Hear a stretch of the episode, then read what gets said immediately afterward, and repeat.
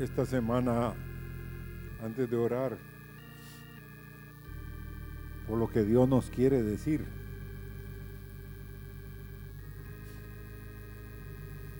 Alguien me mencionó y alguien lo confirmó también que vamos a, este próximo jueves vamos a oír lo que el hermano Marvin acaba de compartir en la iglesia de Hebrón hace dos domingos, creo yo que fue. Vengan el jueves, hermanos. A muchos de ustedes, pues, los va a sacudir lo que Él va a decir. Pero es importante que lo oigamos por el bien de otros y el bien nuestro. Señor, esta mañana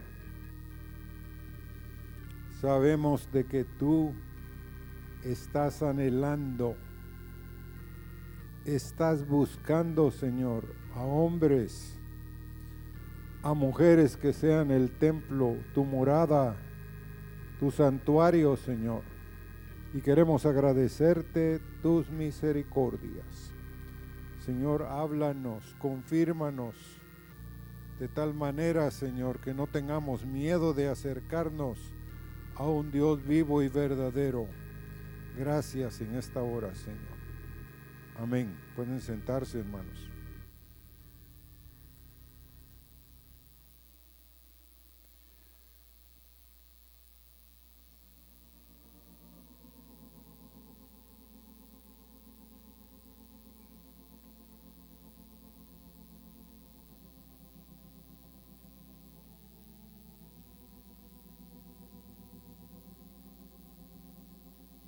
Tema es nuestro fin por el uso de finanzas. Para muchos de ustedes puede ser una controversia.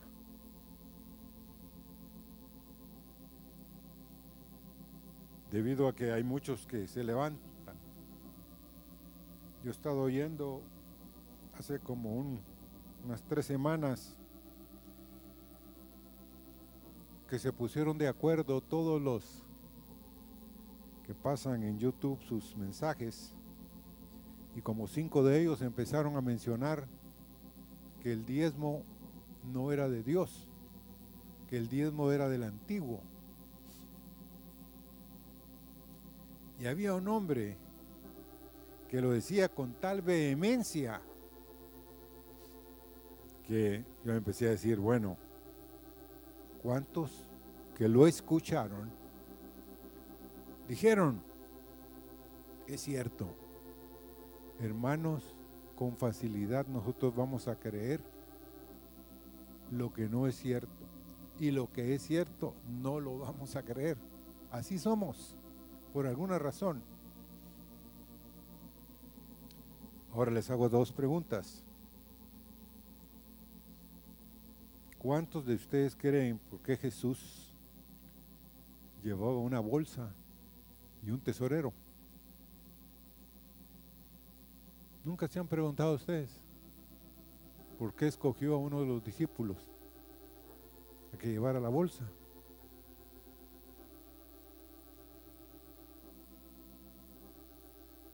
¿Es que le caían ofrendas al maestro o no? ¿Qué dirían ustedes? ¿Mm? ¿Será que alguien le daba? ¿O no? A muchos de nosotros dicen, no, él no necesitaba de nada. No, hermanos, él era como usted. Era como yo, ¿o no?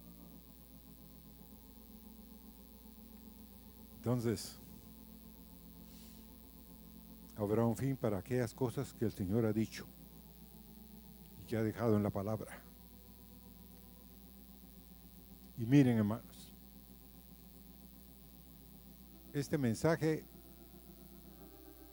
conmigo tiene 39 años.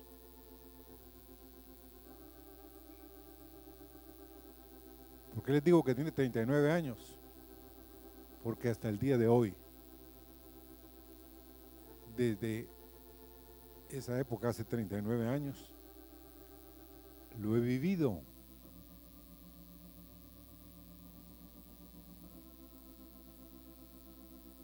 ya era un ingeniero en esa época, ingeniero químico. Ya trabajaba en Colgate. Y yo ganaba en esa época lo que el pastor le daban los hermanos tesoreros de la iglesia, el aposento alto, por todo un trabajo de, ya tenía 15 años de estar en esa iglesia. Y él ganaba el mismo salario que yo obtenía de la empresa.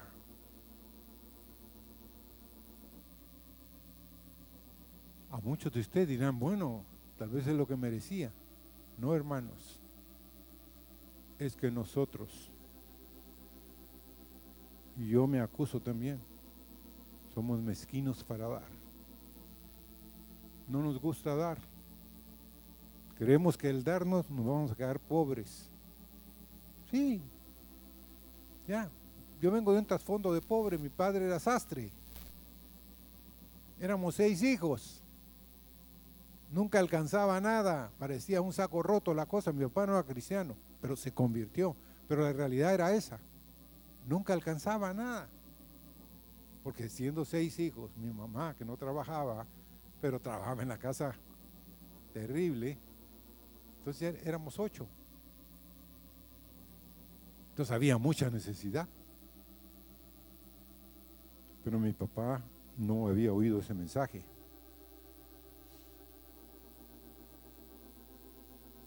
Y yo lo oí a través de un hombre que tenía un impedimento físico.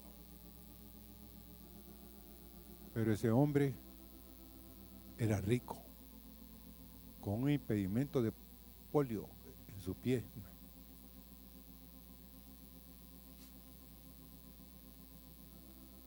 Y tuve que comprar el mensaje porque yo sabía que era de Dios. Yo le había pedido a él que me diera una bendición que me regalara algo que me iba a servir toda la vida. Y él me dijo esto. Mm. Yo dije, bueno, tal vez sí es cierto. El pastor después terminó ganando lo que yo ganaba cada año. Y muchos de la iglesia se asustaban que cómo el pastor podía tener carro. Y miren, el carro que tenía lo chocaba cada tres meses. Porque no había aprendido a manejar, ni bicicleta. Yo le dije, pues, comprémosle un tanque. ¿ah? Pero la realidad era esa, tenía vehículo. Se podía mover. Había hermanos que lo llamaban a su teléfono de la casa y lo citaban y él iba en su carro. Pero termino con esto diciéndoles, si en algo debemos de estar seguros en nuestro corazón es que el Señor de gloria nos ama y quiere estar en comunión con nosotros. ¿A quién ama Dios?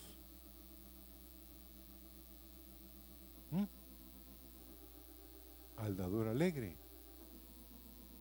Pero nosotros nos han enseñado que no, que no estamos contentos, que no estamos alegres. ¿Por qué? Hermano, nos cuesta meternos la mano a la bolsa, ¿sí o no? O, miren, yo tenía la edad de 25 años cuando conocí, no 24 años cuando conocí al Señor, porque fue un año antes de casarme. Entonces eh, asistí a una iglesia católica que era una iglesia pues grande, pero tenía un problema. Un día hablé con el sacerdote y le dije, ¿cuál es el problema de esta iglesia? Nadie da, me dijo. Y eso sí, para las procesiones es cuando nos lo logramos rescatar de todo el año es cuando cae el gran aguinaldo, me decía él. La procesión, imagínense. En eso estaba él confiando. Yo le dije, no, yo creo que Dios quiere bendecirlos. Y él me decía, tal vez sí, tal vez no. Pero yo sí quiero estar, que ustedes estén seguros que el Señor de Gloria nos ama y quiere que estemos en comunión con Él. El ofrecer sacrificios voluntarios al Señor como sacerdotes, Él quiere que lo desempeñemos fielmente. A Dios le agrada. Los levitas, hermanos. ¿Sabían ustedes? Escogió una de las tribus para que estuviera más cerca de Él a los levitas, que ofrecen sacrificios voluntarios. Que nuestra familia esté en orden, también quiere Dios, y en sujeción. Le da gozo a Dios. Otro es, ¿somos conscientes que estamos siendo purificados por el fuego, hermano? ¿O no? En muchas áreas de nuestra vida, como nunca antes, el fuego se ha encendido. Hay cosas que creímos que no nos salían bien y ahora nos salen peor. Decimos, bueno, ¿qué? Ahora cuando mejor quiero estar con Dios es que me, que me vienen tantas pruebas. Es Dios purificándote, es Dios llevándote a aquellas cosas que tú necesitas. Caminar a fin de dar a luz que, ¿cuál es el propósito de Dios? ¿Cuál es el propósito de Dios, hermanos? Que seamos hijos de Dios. ¿Cuál es el propósito? Que demos a luz su vida. Que demos a luz la vida del Hijo de Dios. Que los demás puedan ver que somos, no nos hacemos, sino que somos los hijos de Dios. Lo que hacen tus finanzas es qué es lo que más amamos.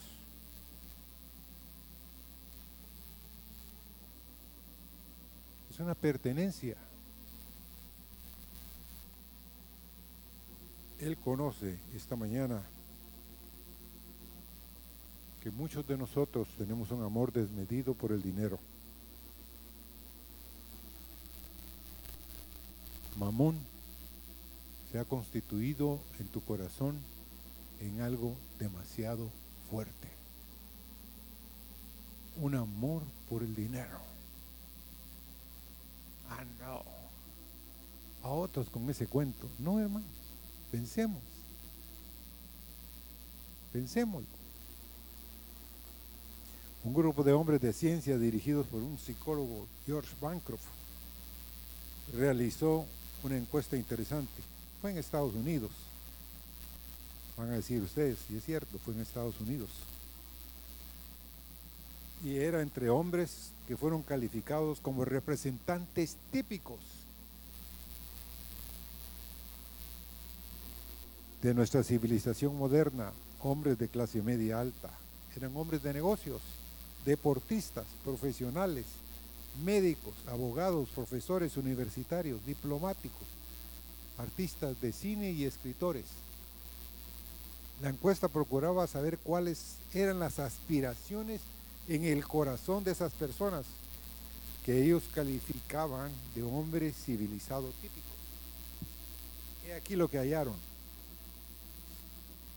El hombre civilizado aspira a tener mucho dinero. Segundo, una esposa bella y atractiva. A los jóvenes. Tercero, dos automóviles deportivos. ¿Mm? No nos gustan los Volkswagen, los bichos, no nos gustan. Un chalet de veraneo, además de una bonita casa en la ciudad. Buena comida, alguna buena medicina para el tedio. Eso fue lo que contestaron. Eso es todo. Fue una revelación interesante. el hombre moderno típico no tiene otras aspiraciones que esas en la vida. Nos hablan, hermano. ¿O no? El hombre moderno típico no tiene otras aspiraciones que esas en la vida. Esa civilización en la cual tú y yo vivimos hoy, amigo y hermano, es una civilización, es una civilización egoísta, materialista y sensual. Es una sensación, es una civilización del dinero, del lujo, del bien vestir, del buen comer.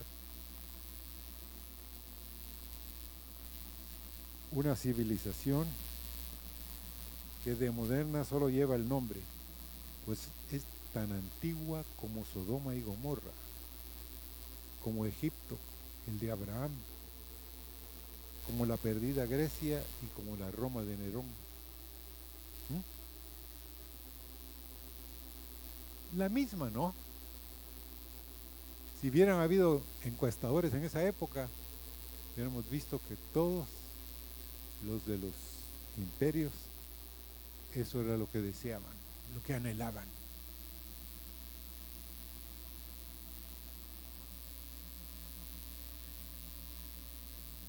Ahora, ¿qué debemos oponer nosotros a esta civilización materialista, humanista y sensual? Una civilización cristiana auténtica y verdadera. Que miren en nosotros algo diferente. Que nuestros deseos, porque miren hermanos, si hacemos una encuesta hoy, aquí en este lugar. ¿Qué es lo que tú hablas? ¿Qué es lo que ahorita estás pensando? ¿Qué es lo que está llenando ahorita tu corazón? ¿Qué quisieras? Bueno, hay muchos aquí, un buen plato. ¿ah? no? El mejor plato o como hicimos una encuesta una vez en, el colegio, entre los muchachos, el colegio era mixto, así, habían hombres y mujeres. Y todos se pasaban una serie de vehículos. Todos escogían los hombres los autos más caros. Solo había un joven que escogía los autos más baratos. Después pasaban fotos de mujeres, de rostros, toditos, hermano. Escogían jóvenes preciosas.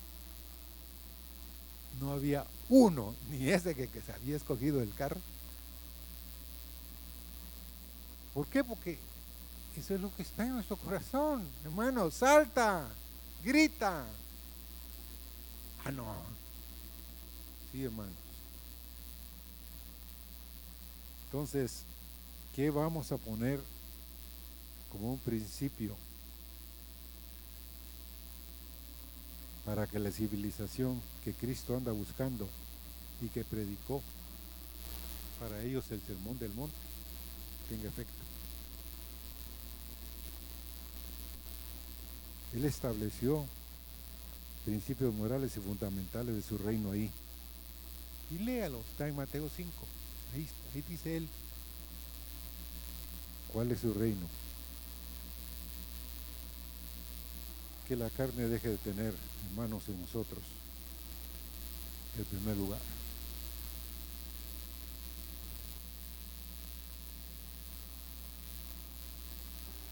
Vamos a Malaquías 3.6.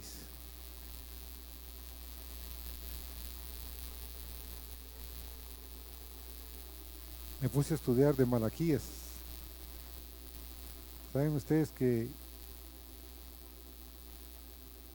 llegó como, parece ser que regresó en el tiempo de Edras, de Nehemías? O sea, posiblemente era uno de los cautivos que habían ido a Babilonia. En esa época, 15 años después de Nehemías, él regresó. Y dice Malaquías 3:6.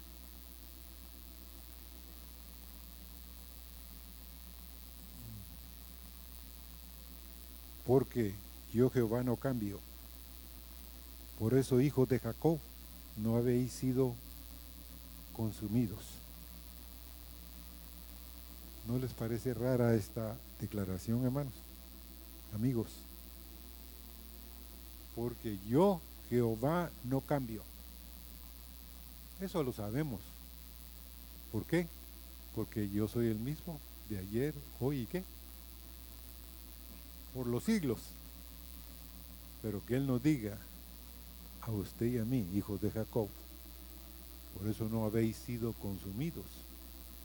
Quiere decir que Él tiene mucha, mucha misericordia, ¿sí o no? Si Él no fuera misericordioso, hermanos, ya nos hubiera descendido fuego del cielo, ¿sí o no? Ah, no, no, Él no cambia. Él si tiene promesas, Él las va a cumplir. Ahora,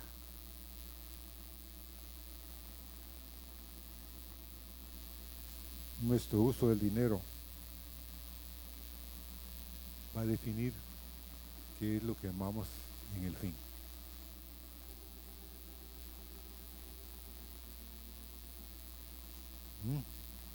A pesar de que este es el último libro del Antiguo Testamento, para nosotros debe ser muy importante. Hay quienes aquí han oído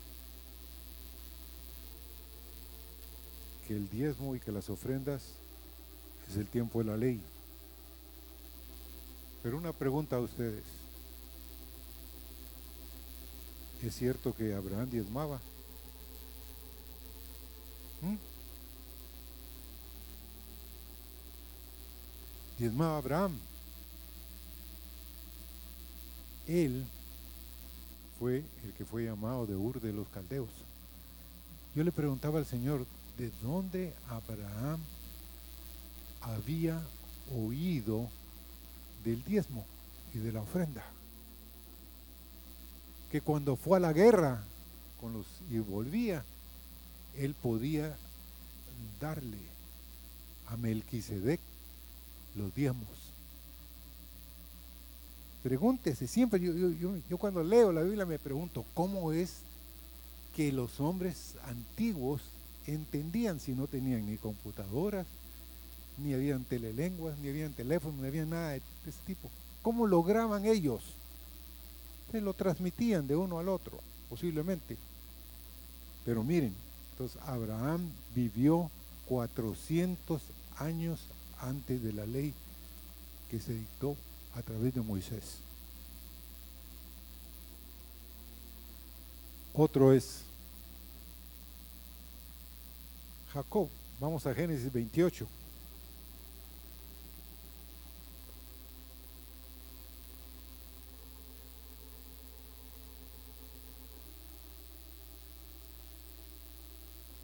¿Quién le enseñó a Jacob lo que nos va a decir esta mañana? En Génesis 28 del 20 al 22, e hizo Jacob voto diciendo, si fuere Dios conmigo, y me guardare en este viaje en que voy, y me diere pan para comer, y vestido para vestir, y si volviere en paz a casa de mi padre, Jehová será mi Dios. Y esta piedra que he puesto por señal será casa de Dios. Y todo lo que me dieres, el diezmo apartaré para ti. ¿Qué hijo más sabio tuvo? Isaac, También antes de la ley. Abraham posiblemente se lo pasó a Isaac E Isaac se lo pasó a Jacob.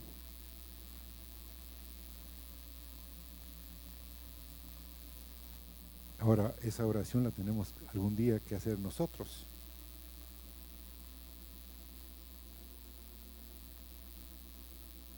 Esta debe ser una oración, hermanos. Si tú vas conmigo en este camino y me das comida, pan y vestido, y si vuelvo en paz a la casa de mi Padre en los cielos, Jehová será mi Dios. Y esta piedra, este, esta piedra será casa de Dios y todo lo que me dieres, el diezmo te daré. ¿Cuántos podrían hacer esa oración hoy?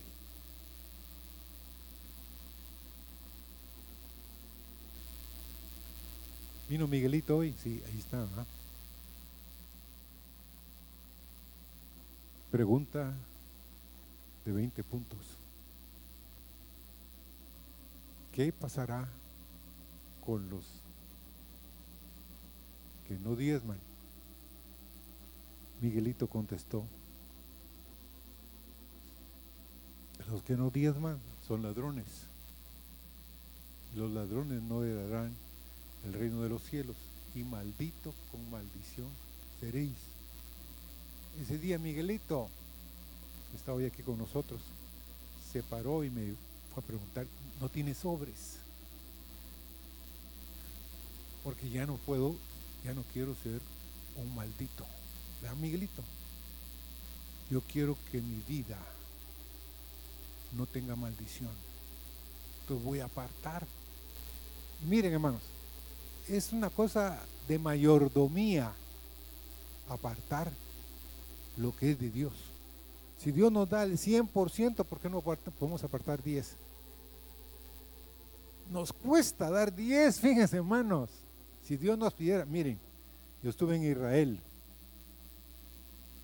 En Israel le piden con impuestos a todos los hombres y las mujeres que trabajan el 33.5% de todo lo que ganan. ¿Pueden ustedes creer que el muchacho que nos iba guiando en una cosa, en una excursión que hicimos a Israel, le gritaba a Maher, Maher se llamaba el piloto en árabe, que parara y se bajaba a cerrar un chorro de agua. Y en eso, cuando regresó el hermano Marvin le pregunta en inglés, ¿por qué te bajaste? ¿Por qué nos arriesgaste? Porque estábamos pasando en una zona en la cual vivían árabes y judíos. Entonces le dijo, mire, solo los que viven aquí pueden entender lo que yo hice. Ahí se estaban derramando mis impuestos. Usted no lo puede entender. Eran mis impuestos, en el chorro ahí abierto. por eso le grité y lo fue a cerrar. qué mentalidad?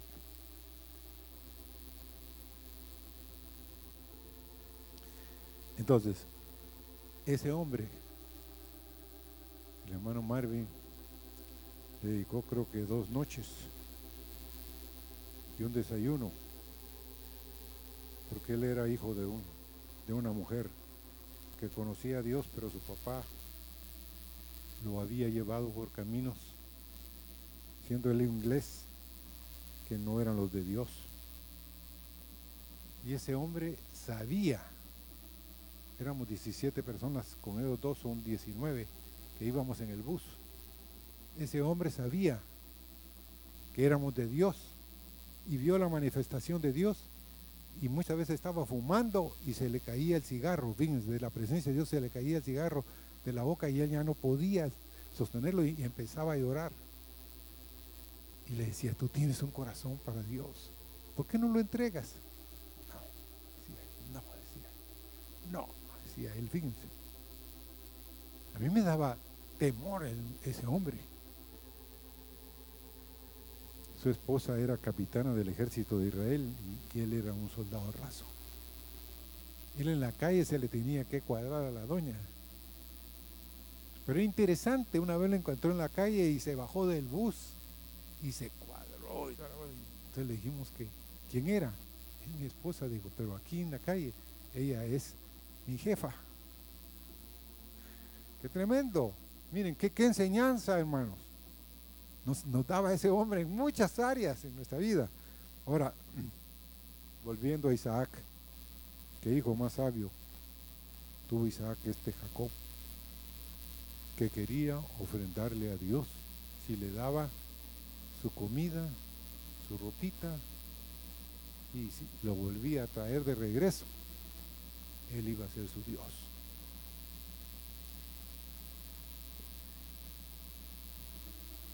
Ahora,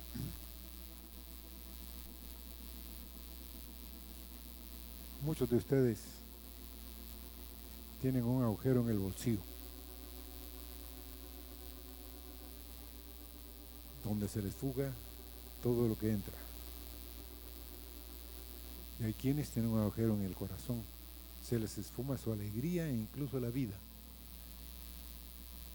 Se molestan cuando se les pide. Día tras día enfrentamos la pesadilla de los gastos son mayores que los ingresos, ¿verdad que sí, hermano? Ya nos dimos cuenta de eso. Cada día yo oigo en los supers, ya no aguanto, dijo. Entonces le pregunto a una doña, ¿pero por qué sigue comprando? Es que tengo hambre, me dijo. Entonces, hermanos, siempre vamos a querer lo, que queremos. Pero el dinero no alcanza, es algo común, ¿verdad? Hoy la medicina está más cara. Hoy si tenemos un pequeño ahorro, de pronto se descompone algo en la casa, en la ploma, en la plomería. O el auto se nos descompone tenemos un desastre en alguna cosa imprevista, el dinero se evapora y el agujero que tenemos en el bolsillo se agranda. No guarda nada. Y hay algunos hermanos que a veces damos un mal testimonio. Dejan sin pagar algunas cuentas. O como muchas veces he encontrado en la caja de las ofrendas ya no lo meten en un sobre, sino solo meten los billetes limpios. Entonces yo no sé si es una ofrenda, si es un diezmo o qué es. En cambio, hermanos, hay en medio de nosotros niños, niñas que lo meten y dicen que es un diezmo, que es una ofrenda. Hay en medio de nosotros como cuatro o cinco hermanos que no dan el 10%, dan el 20%.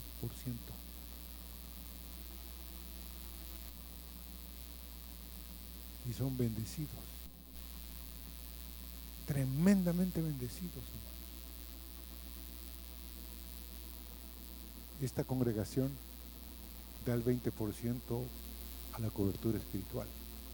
Y a veces damos más. Cuando se nos aprieta un poco el zapato, damos más.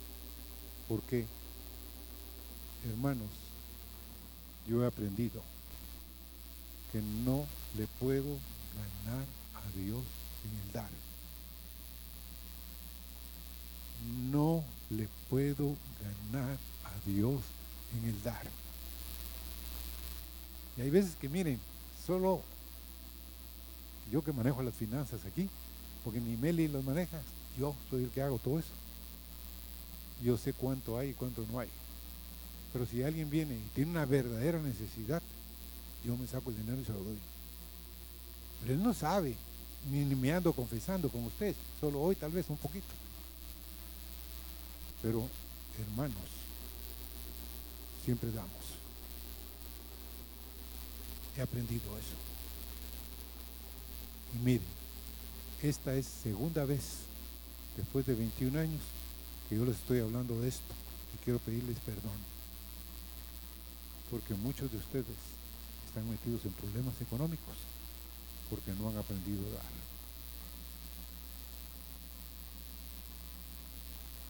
Entonces,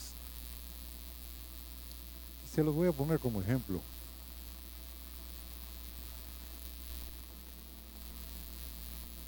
Hace dos días o tres hicimos una reunión por el concurso bíblico.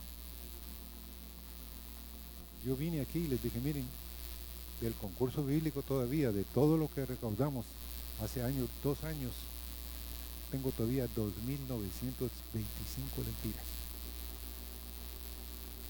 Pero hagamos la cuenta, ¿cuánto necesitamos? Mm. Llegamos a 12.800. Más alguna otra cosa que tenemos que poner. Y bueno, está bien. Cualquiera de ustedes que yo les hubiera pedido de golpe 12.800, me hubiera dicho, estás loco, no tenemos. No, pero dije, bueno, no tengo, pero Dios va a proveer o no. Dios sabe, oigan esto, Dios sabe antes de que uno lo diga si uno tiene necesidad, porque Dios conoce tu corazón. Dios no, ¿me entienden? Dios es un por diosero, ¿sabían ustedes? Dios te da el 90% a ti, se, saca todas las bolsas, derrama sobre ti la bendición y después te dice, dame el 10 y tú no das. Qué tremendo mensaje le das tú a Dios. Es que no me alcanza, nunca te va a alcanzar. El hermano Bob Tucker, no se puede olvidar. Ese hombre habló del diezmo una vez, ahí en Hebrón. Yo dije, este hombre sí, entonces le pregunté yo al final, hermano Bob, ¿cuánto da la iglesia suya? 20% me dijo. El hermano Bailey daba en esa época. Entonces, hermanos, ¿por qué hay tantos de ustedes enredados en problemas económicos?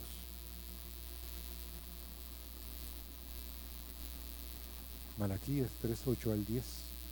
¿Acaso roba el hombre a Dios? ustedes me han robado y todavía preguntan, ¿en qué te robamos? En los diezmos y en las ofrendas. Ustedes, la nación entera, dice el Señor, están bajo gran maldición, pues es a mí a quien han robado. Traigan íntegro el diezmo para los fondos del templo y habrá alimento en mi casa. Y prueben esto, dice el Señor Todopoderoso si no abro la compuerta de los cielos y derramo sobre ustedes bendición hasta que sobreabunde. ¿Mm? ¿Quién no diezma qué está haciendo? ¿Aló? Está robando. Y no quería usar la expresión esta, pero lean en Apocalipsis qué va a pasar con los que roban. ¿Cómo lo llama Dios? El diezmo es su propiedad, hermano. Ya no te pertenece. Hay quienes sí le gustaría. Miren, yo asistí a la iglesia del aposento alto. Ahí los hermanos daban el diezmo porque tenían un tesorero. Y nunca el pastor decidía en qué iba a emplear el dinero, sino era la junta. Lo que él decidía era lo que se le daba a él, punto. Pues habían necesidades que los hermanos tenían y que solo él sabía. Pero él llegaba y me, me preguntaba, hermano, ¿no nos podrías ayudar para tal cosa? No, no, no, yo voy a hablar con el tesorero. Y quiero que se asusten. El tesorero costaba que diera el dinero. Hasta un día me enteré. Por su boca, dice que el pez por su boca muere, ¿sí o no? ¿Saben qué hizo él? Él compró un oro, un órgano, con el diezmo que tenía él acumulado, que él creía que era de él. La iglesia lo daba y él era el que lo contaba. Entonces hubo necesidad de que se fuera a Estados Unidos. Y él quería venderle a la iglesia el órgano que él tocaba, pero ese día se descubrió que el órgano era de los diezmos de los hermanos. Y él quería vendérselo a la congregación. Yo le dije, no, hermano, ya lo administraste, lo tocabas, porque el, órgano llegó y él le puso su nombre ahí, él le puso llave al órgano, él lo tocaba, pero no era de él, era de la congregación, de los diezmos de la congregación. Y a mí me dio dolor, porque lo, lo presionamos, no lo tuvo que decir porque lo querían matar. Tenía un negocio próspero de venta de cosas electrodomésticas. Y a mí me daba temor cuando entraba ahí, no sé por qué. Pero llegué una vez con Lowell David, cuando lo estaban amenazando de muerte. Y hermanos, cuando le di la mano, me congeló. Tenía la mano más fría que yo había sentido. Yo le dije, hermano, ¿qué te pasa? Tengo pánico, me dijo que me maten. Le dije, ¿cuál, ¿y por qué es el pánico? Bueno, hermano, como el hermano no me conoce, el de otro hermano, el David era un pastor de Panamá. Pero yo a ti y a él se lo puedo decir yo le he robado la iglesia, el órgano. Y ahí me confesó todo, fíjense. Dos días antes de que partiera. Entonces le dije, dame las llaves del órgano. Me las dio y yo lo fui a ver, probar si esas eran las llaves y sí. Pero lo que voy a decirles es esto. Si no te pertenece algo, no lo puedes guardar. Dios te lo va a sacar. Ahora, Primera Crónicas 29, 14, con esto vamos a terminar. Pero ¿quién soy yo? Dice Primera Crónicas 29, 14. Para que podamos darte estas ofrendas voluntarias. En verdad tú eres el dueño de todo. Y todo lo que te hemos dado de ti. ¿Qué? Lo hemos recibido.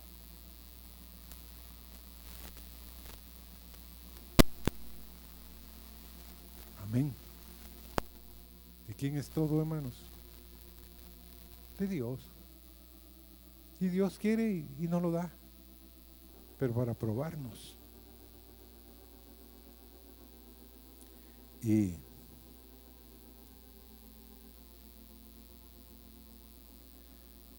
Mateo 23, 23.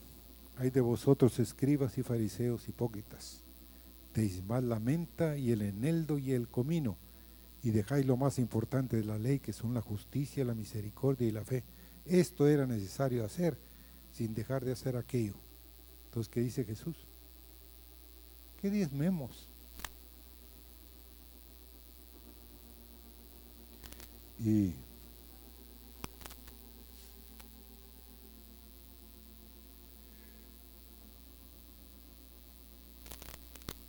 Queremos que se pongan de pie.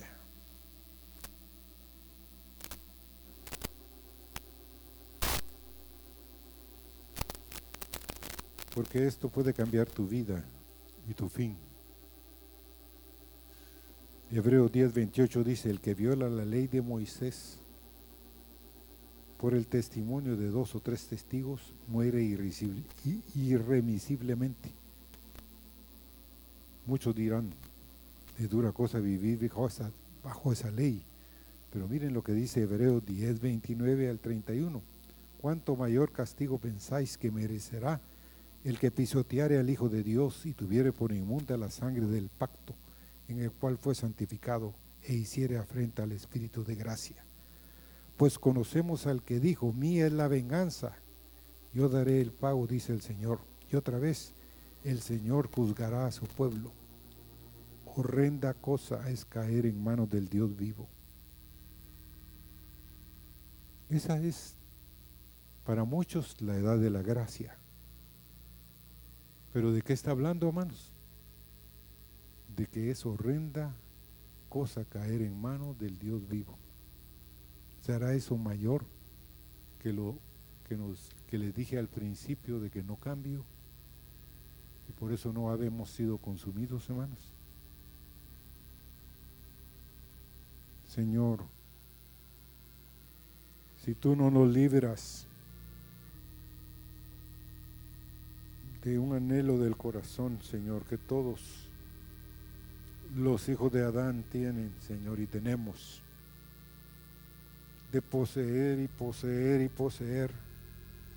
El rico no se cansa, Señor, de querer tener más y más y más, Señor. Pero tú estás dispuesto, Señor, a dar en la medida que nosotros aprendamos a ser dadores alegres, a ser dadores contentos.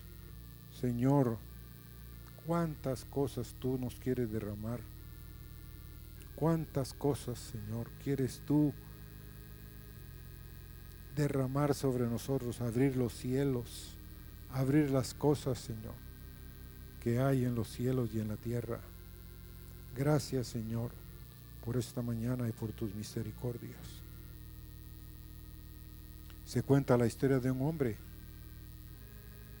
que le decía a otro que se había convertido, un viejo compañero suyo que conocía su pasado, oyó la noticia y le llamó por teléfono, Pepe, me dicen que te has convertido, sí es cierto, le contestó. Entonces supongo que vas a la iglesia cada domingo. Sí, le dijo Pepe. Empecé a ir hace cinco semanas y no he perdido ni un solo servicio. Y supongo que vas a dejar de fumar y de beber. Ya lo he dejado, contestó Pepe. Su amigo se detuvo por un momento y acordándose del mucho dinero que le debía, le dijo con toda intención, supongo que ahora que te has metido en la religión, vas a también a pagar tus antiguas deudas, ¿no es cierto? En aquel momento Pepe olvidó que había, que había hecho una profesión de fe y replicó con ira, oye un momento, ahora ya no estás hablando de religión, estás hablando de negocios. ¿Ah? Hermanos amados, si algo no funciona en ciertas áreas de tu vida, no es una religión verdadera, hermano. Amén. Las cosas viejas han pasado y todas son hechas nuevas. Si no afecta a tus negocios, no sirve para entrar al reino de los cielos.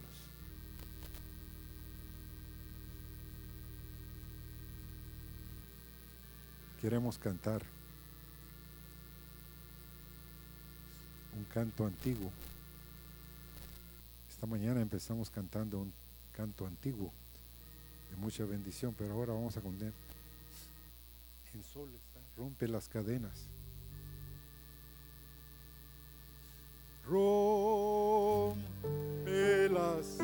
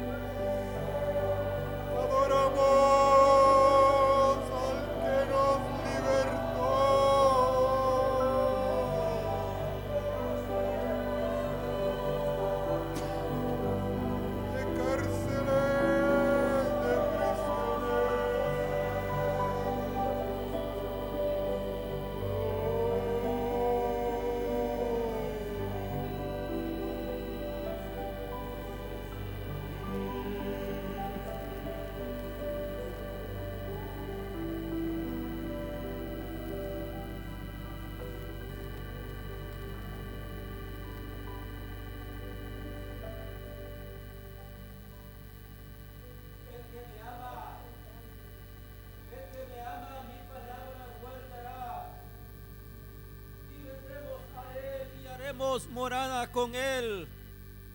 El que me ama, mi palabra guardará.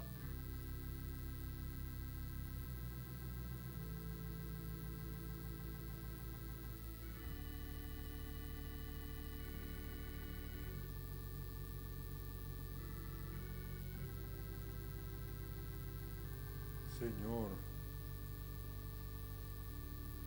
danos un amor nuevo, fresco, en este tiempo final, Señor. Porque cuál será nuestro fin, Señor, si amamos las cosas y no te amamos a ti, no amamos tus palabras, tus dichos, Señor. Ayúdanos. Ayúdanos, oh Dios. Mm. Aleluya. Siéntense, hermanos.